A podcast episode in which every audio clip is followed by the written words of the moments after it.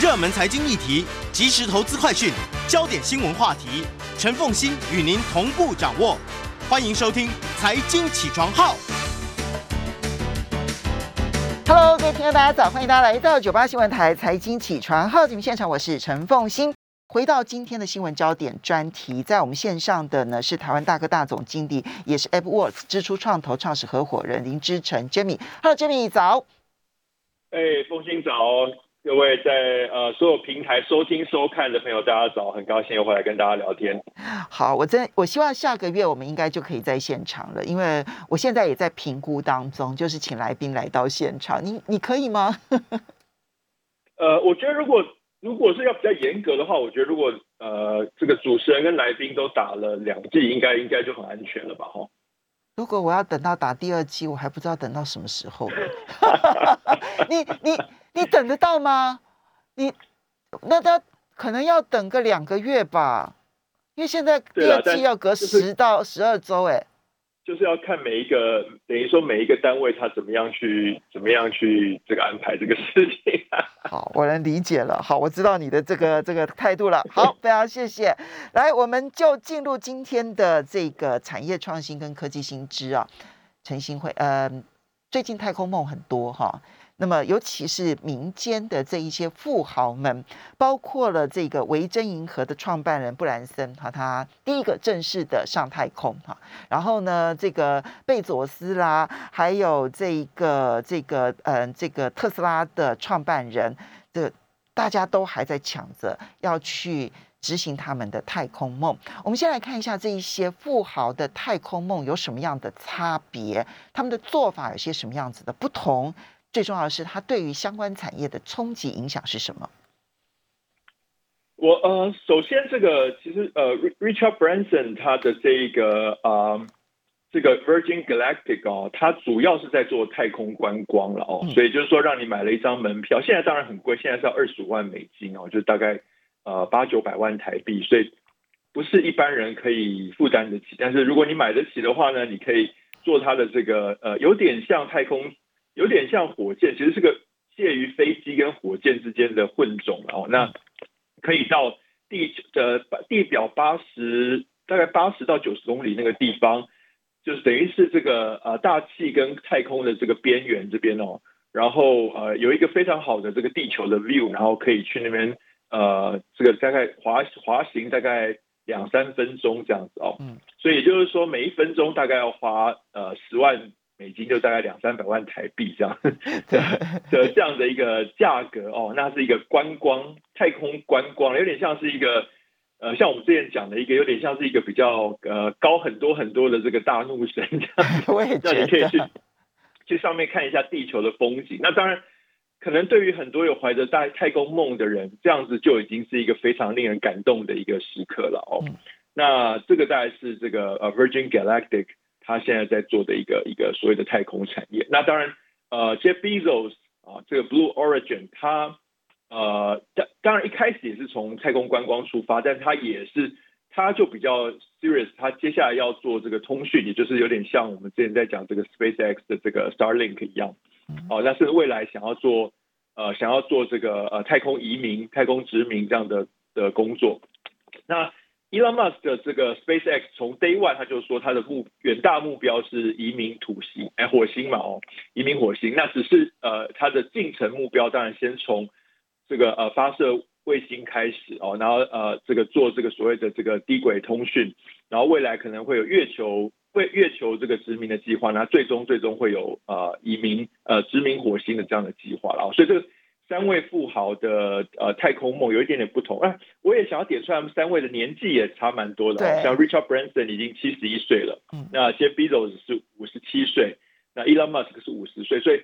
呃 Richard Branson 跟 Elon Musk 其实足足差了一代哦。嗯，那他们三个人的这个净资产的等级也差蛮多。Richard Branson 大概是四十八亿美金了哦。那呃，Jeff Bezos 跟 Elon Musk 都是呃将近两百亿呃两呃两千亿美金这样的 level，所以他们的这个资产等级其实差了将近一百倍了。所以呃，为什么这个呃 Jeff Bezos 跟 Elon Musk 这个太空梦是非常远大的？那 Jeff Bezos 的这个 Blue Origin 是靠他自己自己自自有资金支撑嘛，大概每一两年就会放入十亿美金进去。嗯，那 Elon Musk 的这个 SpaceX 倒是一直向外募资，也是每也是每一两年就会向外募资个十亿二十亿美金。如果我们纯粹就这三个人，那么当然你刚刚提到了这个世代跟这个财富的等级的差距啊，其实呃，如果从世代的角度来看的话，其实维珍银河的这个创办人 Branson 他的梦其实已经很。很很厉害了，对不对？哈，以七十一岁，你想想看他在做这个梦的时候，那个时候整个太空的这个发展是一个什么样子的状况，科技的状况是一个什么样的状况。所以从他的角度来看的话，其实那个梦当初在做这个梦的时候，其实已经蛮远大的了。好，虽然我们现在来看的话，他可能距离那个真正到太空还有一段距离，可是至少他是一个很重要的开启者。看起来竞争比较激烈的会是贝佐斯跟马斯克，他们之间有哪一些是明显在竞争的？而且因为这样的竞争会明显改变整个科技产业的。呃，他们几乎是方方面面在竞争的。当然，这个 Blue Origin 没有呃呃，Jeff Bezos 这个 Blue Origin 没有说他要去呃远大目标到到到火星殖民这个事情啊。但是他们现在包括这个呃发射这个低轨卫星啊，甚至前阵子还爆出新闻说，这个在低轨卫星的这个使用的频段跟位置上，他们两个吵半天这样子哦。然后呃这个火箭回收呃火箭的这个推进器可以回收这件事情，能够降低成本这件事情，他们两个也是比呃几乎是几乎是。快要是同时到达了啊！如果以整个呃长期的这个维度来讲，他们前后只差，我记得只差几个月时间，所以几乎是同时突破了这个人类历史上一个重要的里程碑，就是呃那个呃火箭的推进器可以回收这个事情哦。那甚至两个人也经常在呃 Twitter 上面这个呃辩论哦，谁谁比较厉害哦？那因为他们两个年纪相仿。呃，创业的成就相仿，然后呃呃，这个太空梦相仿哦，所以形成这个竞争比较是很很自然的。但但我觉得这个事情是非常良性的一个竞争，它会大大加速美国这个在这个所谓的这个呃新太空这个时代哦的这个等于说呃进步的速度跟在新太空这个时代各种方方面面的竞争优势哦，所以。呃，尤其这两个人，他他又是这个呃资产这么雄厚，富可敌国，所以呃呃这两个人的比拼哦，我觉得反而是在推进人类进步的速度了。好，你刚刚用了一个新太空这样子的一个名词来形容现在的太空科技竞赛，那么呃，所以你刚刚提呃最重要，他们两个人在低轨卫星跟火箭推进器的回收两件事情上面，很明显看到最近他们其实发展。其实近近乎是一个全面竞争的一个情况，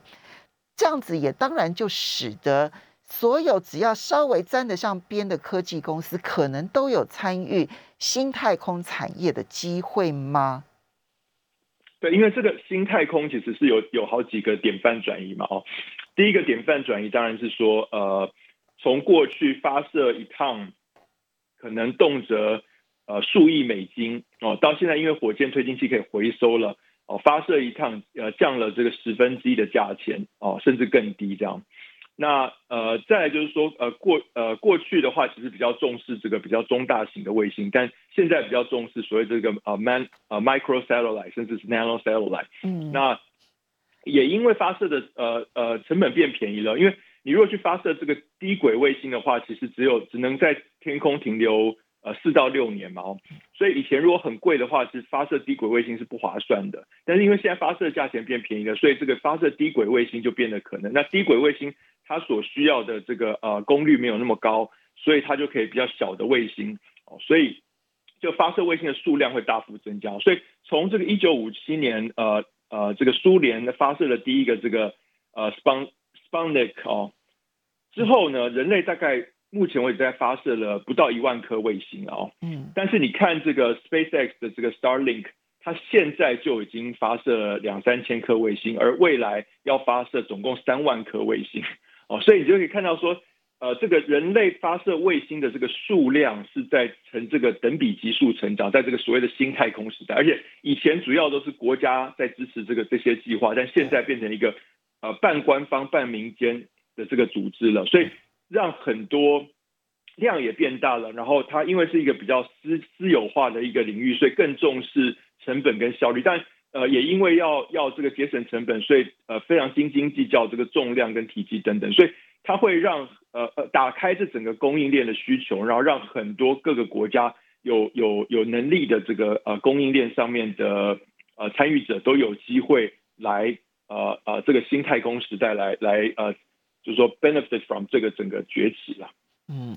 我看到台湾其实也有公司已经注意到了这个新太空产业，而且投入，其实成效也还不错。我我们就算没有办法做那个很大的那一个，就是要去移民殖民火星这样子的一个梦，但是在这个新太空的竞争时代，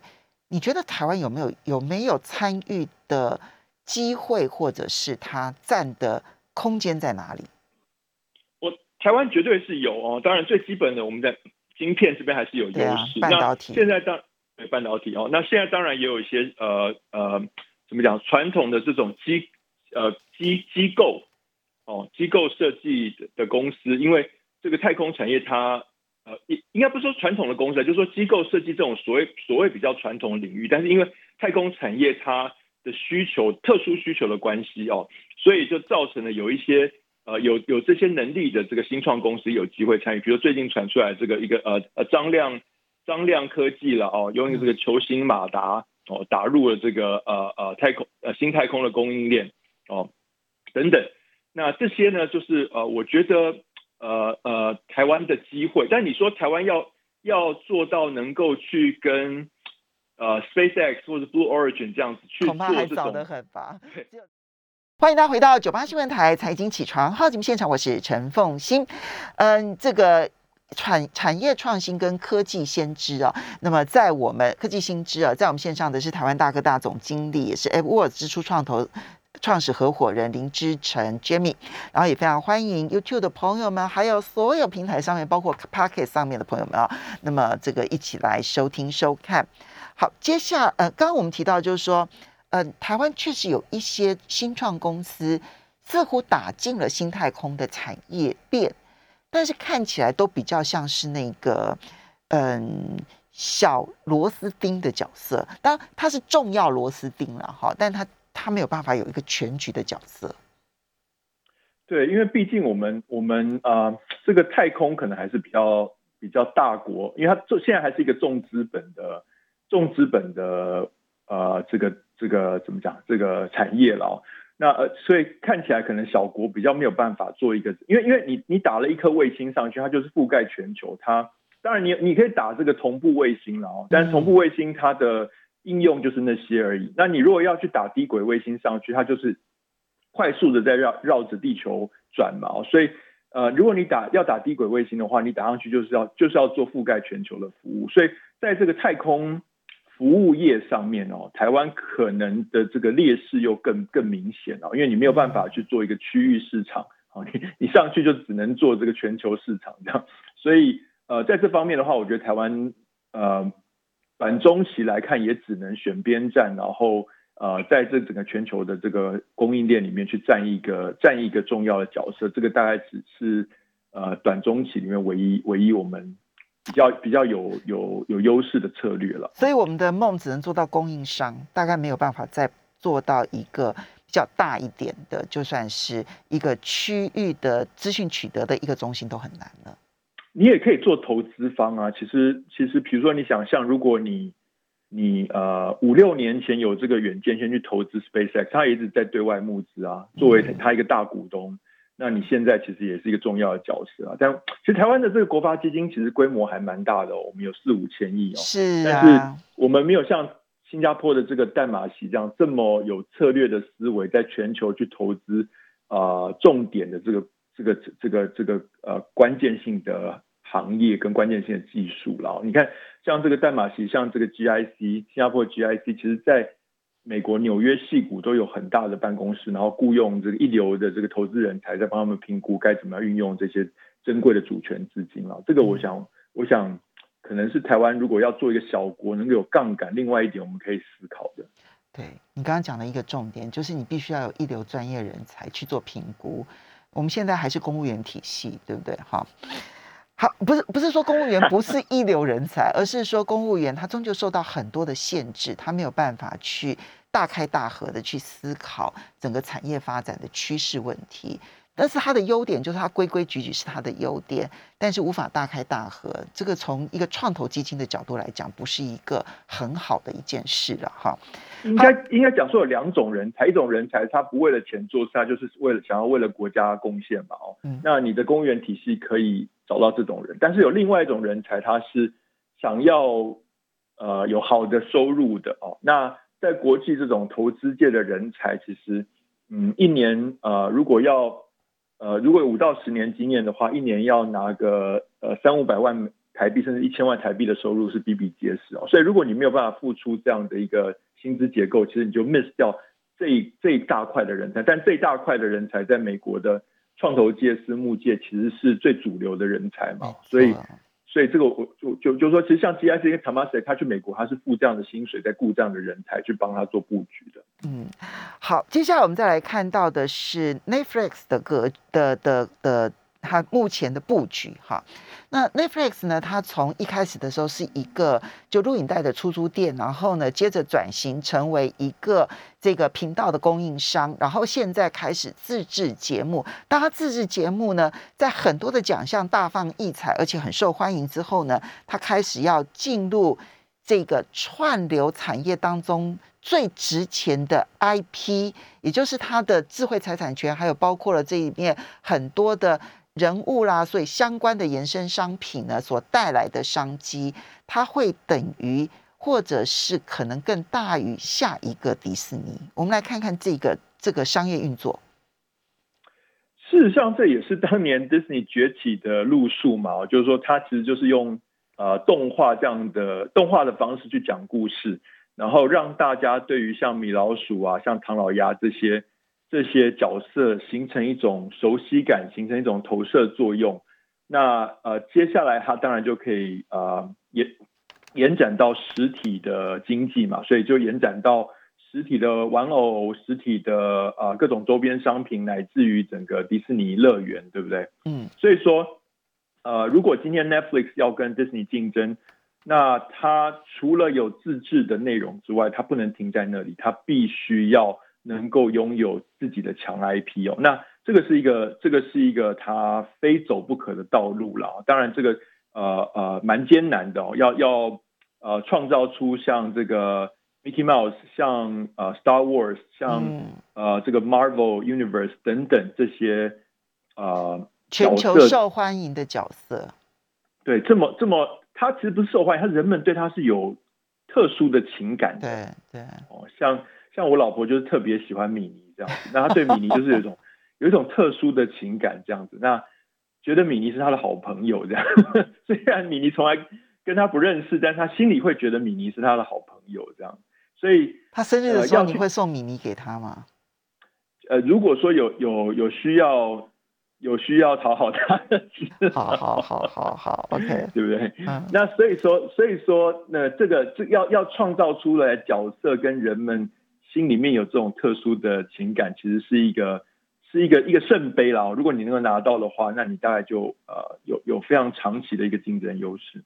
它是不是也反映出来？因为现在 Netflix 作为串流媒体的龙头老大，但是呢，那种强大的竞争者，包括迪士尼，对不对？好，Disney Plus 啊，或者是 Apple 苹果公司，都纷纷的加入串流媒体。它最新的财报看起来，它的成长都已经受到了影响了。呃，它成长受到影响主要两个元素，当然第一个是这些大大呃大家伙们哦，这些以前是这个恐龙，现在转身都变这个库斯拉了，库库斯拉都进来了。但第二点当然是因为去年在美国，其实整个影音串流受到疫情的影响，有一个呃加速的成长。那这个加速的成长，今年。美国开始解封之后，之后自然就会降速嘛，所以它主要是受到这两个影响。不过，呃，Netflix 其实它从很早就知道它最终的竞争对手是 Disney 这些人了，所以它一路一直在转型升级，都是在准备好最后要跟 Disney 在这个 IP 的世界逐鹿中原。这个是呃，它一直以来就非常清楚它必须走的道路。嗯，好，接下来我们再来看到的是骇客。这个骇客组织哦，最近真的是名声大噪，REvil 哈，他这个发动了就是各式各样的骇客攻击，然后现在看起来呢，连这个 FBI 好像都拿他没辙。不过上个礼拜有一个消息是，REvil 突然在暗网哈不见了啊，那么到底是怎么一回事？呃。没有人知道怎么一回事哦，但是 如果你是呃 conspiracy 呃 conspiracy theorist 啊，就是这个啊，哎，这个 conspiracy theorist 中文不知道怎么翻，那个不知道，呃呃呃呃，密谋的这个理论者，阴谋论者，对阴谋论者，对对对，阴谋论者，那呃，他们消失的时间点非常的有趣，就是在。啊，美国新任总统这个拜登跟这个啊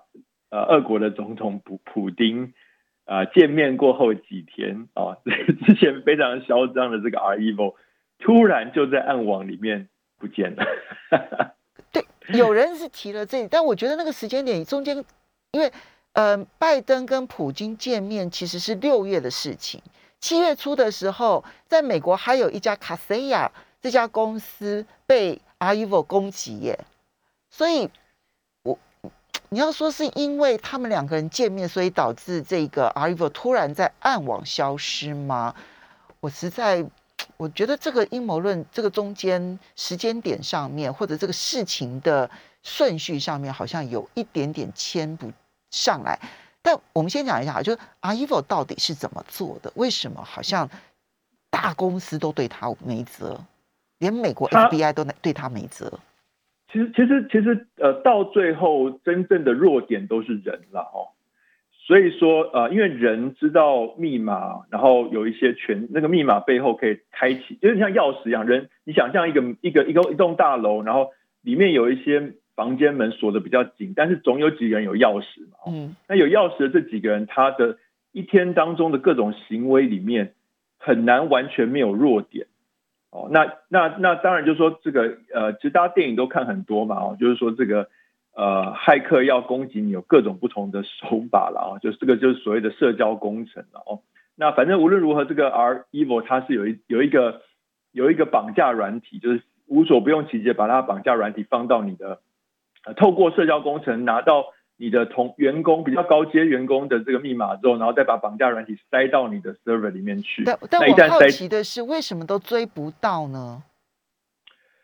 呃，这这个其实就呃，就是骇客真正技术所在。骇客真正的技术不是在于能不能拿到那个钥匙，而是拿到钥匙进去之后出来之后，怎么把自己的所有的足迹都抹掉，这样。对啊，在网络上不是反走过必留下痕迹吗？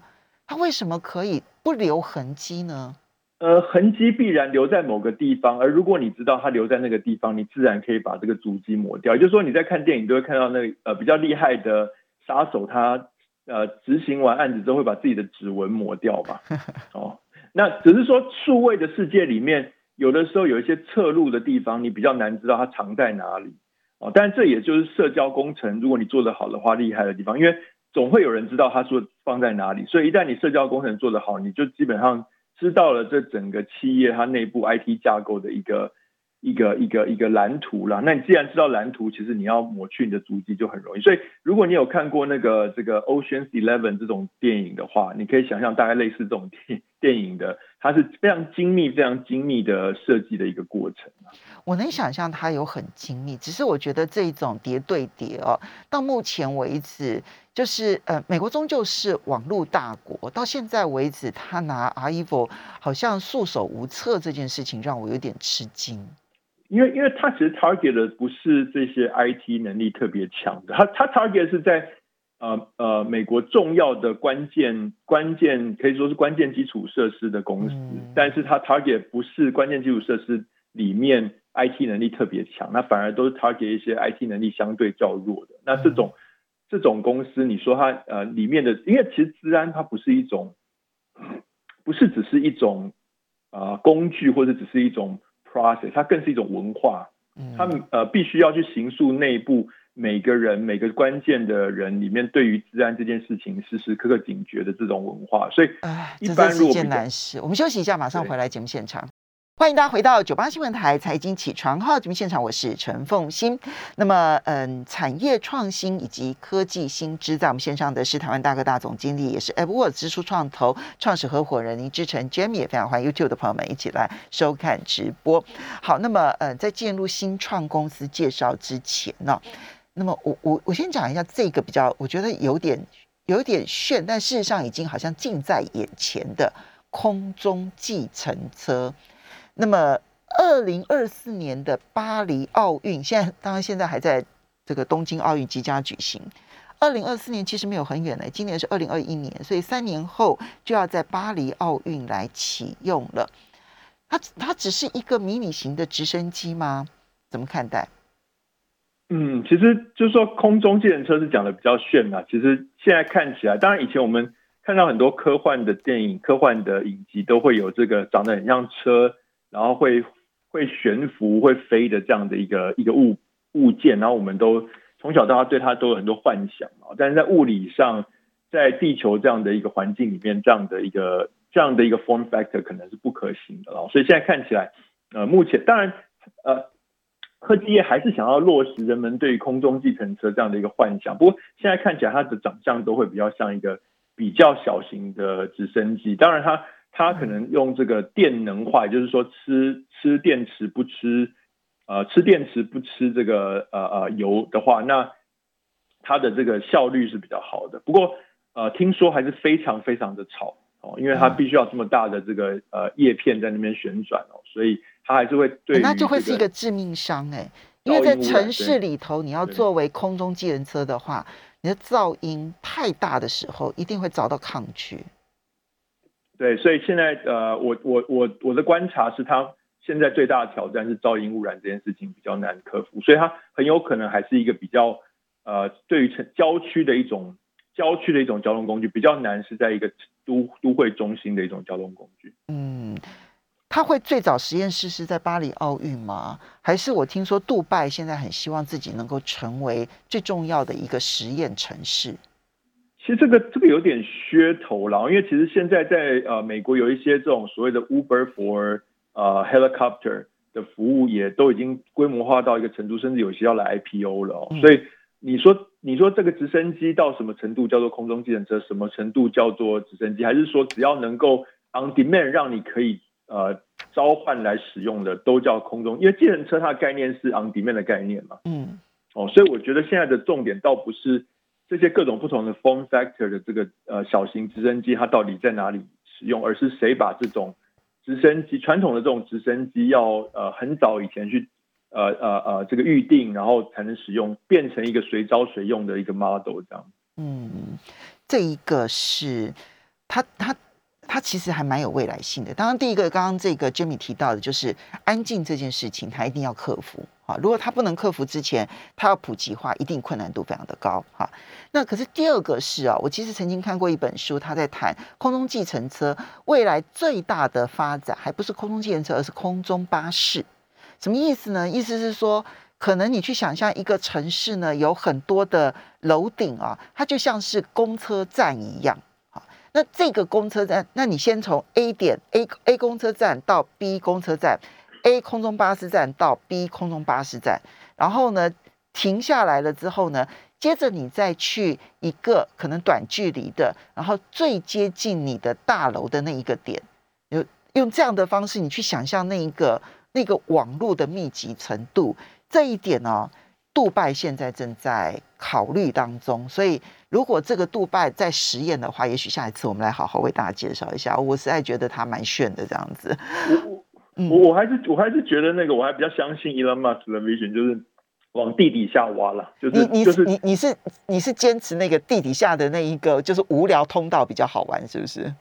因为因为那个我觉得比较 practical，在空中的这些呃，当然直升机它它有它有它的可行性，但是它就像刚刚讲噪音很大，而且它的能源消耗很大。嗯，那在空中，如果你不要让它用直升机要做管道的话，其实这些空中的管道其实是蛮危险的。嗯那往地下去，我还是觉得是一个比较 practical 的东西。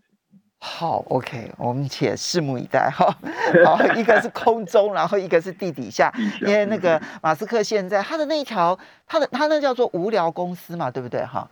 ，Boring Company，对对对对对，他的无聊公司现在的那个地底通道已经做到哪里了？在加州。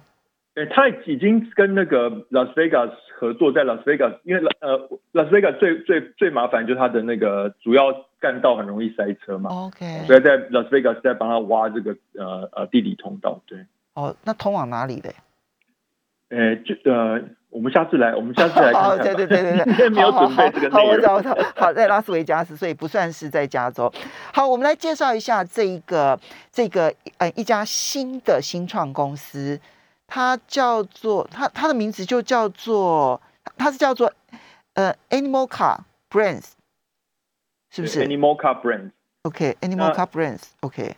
它其实也不新哦，它其实是一个二零一四年左右创办的公司，所以到现在是七年的时间，而且有一阵子是在澳洲的证交所挂牌交易，所以它已经是曾经是一个上上市贵公司，但是后来又私有化了哦。为什么？那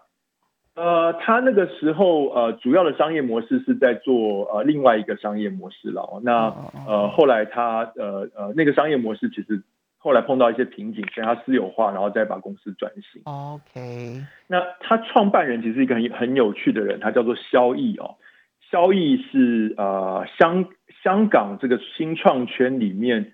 呃几乎有点像台湾，可能像这个詹宏志詹先生这样的角色。嗯，就是他是一个。那个呃，Web 呃，这所谓的这个达康时代，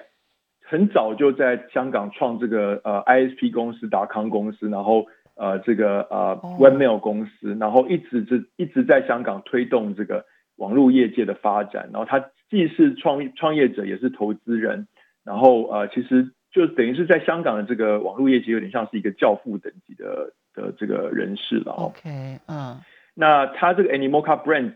呃，最近这四五年，主要找到了一个成长引擎，就是所谓的这个，我们之前一直在讲这个 NFT，嗯，那主要是在做 NFT 游戏，哦，所以呃，包括现在很有名的，像这个呃 NFT 呃这个 F1 Delta Time 啦，像这个的 Sandbox 啊，这样子 Moto GP Ignition 啊，然后甚至是之前的 Crypto Kitties 啊，这个 NBA Top Shot 等等这些，它都是呃发行商或者是投资人这样，所以它等于是一个。呃，NFT 游戏界的这个呃美商这个艺店哦，Electronics Arts。你你刚你刚刚讲的那些全部都是游戏，对不对？都是游戏，都是手游吗？还是还是网络游戏？呃，现在这些游戏大概都是跨平台，所以你可以在网页上，只要打打得开网页就可以玩，所以你可以有呃在桌面上，在手机上打开都可以玩。好，那他在游戏界里头怎么去做 NFT？呃，他主要一个白痴的问题，好不好？现在现在游戏界正在经历一个非常大的典范转移，就是你以前在玩游戏的时候，你登录一个游戏，你在那个游戏里面，呃呃，不管是打怪练功，赢得了装备，或是花钱买了装备，嗯，当你不玩那个游戏之后，你这些装备就就没有用了。哦，那你你你很有可能只能把整个账号卖人。对，但是有的时候你对有一些游戏的物品已经有感情了，那你就会想要把这个物品说，哎，我是不是能够带到下一个游戏去用？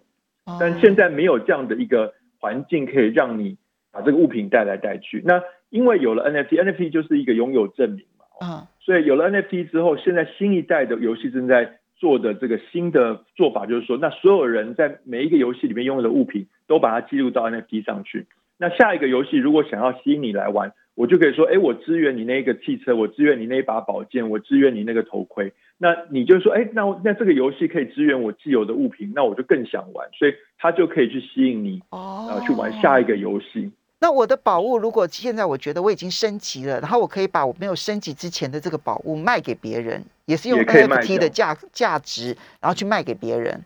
对，因为因为当当他被记录在 NFT 上面，他就不是被游戏公司所控制，所以你就可以自由的去交易了。因为之前我就曾经听我身边的朋友去买宝，就私底下交换买宝物、卖宝物，其实就就是等于是在网络上面的一种可以交易的行为，也可以带到下一个游戏的行为。对，但呃，但是以前的交易就只能只限于说我要离开这个游戏，把我的资产卖一卖。对对对对。但是它比较没有办法说，我带去下一个游戏，或者是我去卖给想要收藏的人，而不是游戏的玩家这样。哦。那以后就说这个，当资产的拥有权跟游戏本身脱钩了之后，那拥有权就变成一个更 permanent 的东西。当你拥有了一个东西，你还没有把它卖掉之前，你永远都拥有它的。而且这个东西不止在一个游戏可以发挥，可能在很多游戏可以发挥，所以就变成一个所谓的数位资产拥有权的一种概念。哇，那这个这个其实它就要跟游戏商保持极为良好的关系了。对，所以现在开始参与的这个，通常都是一个新形态的游戏呃开发商或者发行商哦，那相信这样的一个远景，所以他去参与这种，或者是说他。在旧的这种逻辑里面比较难跟旧的这些大咖们竞争，所以他用一种新的逻辑去颠覆整个游戏行业了。哦，好，所以这个新的发展，我们还真的蛮值得注意的耶。因为如果说这样子的话，以后游戏跟游戏之间的的彼此之间可衔接性就变得很重要，哎。对，所所以呃，时间到了，只能跟你说拜拜了，下次再聊。好，拜拜。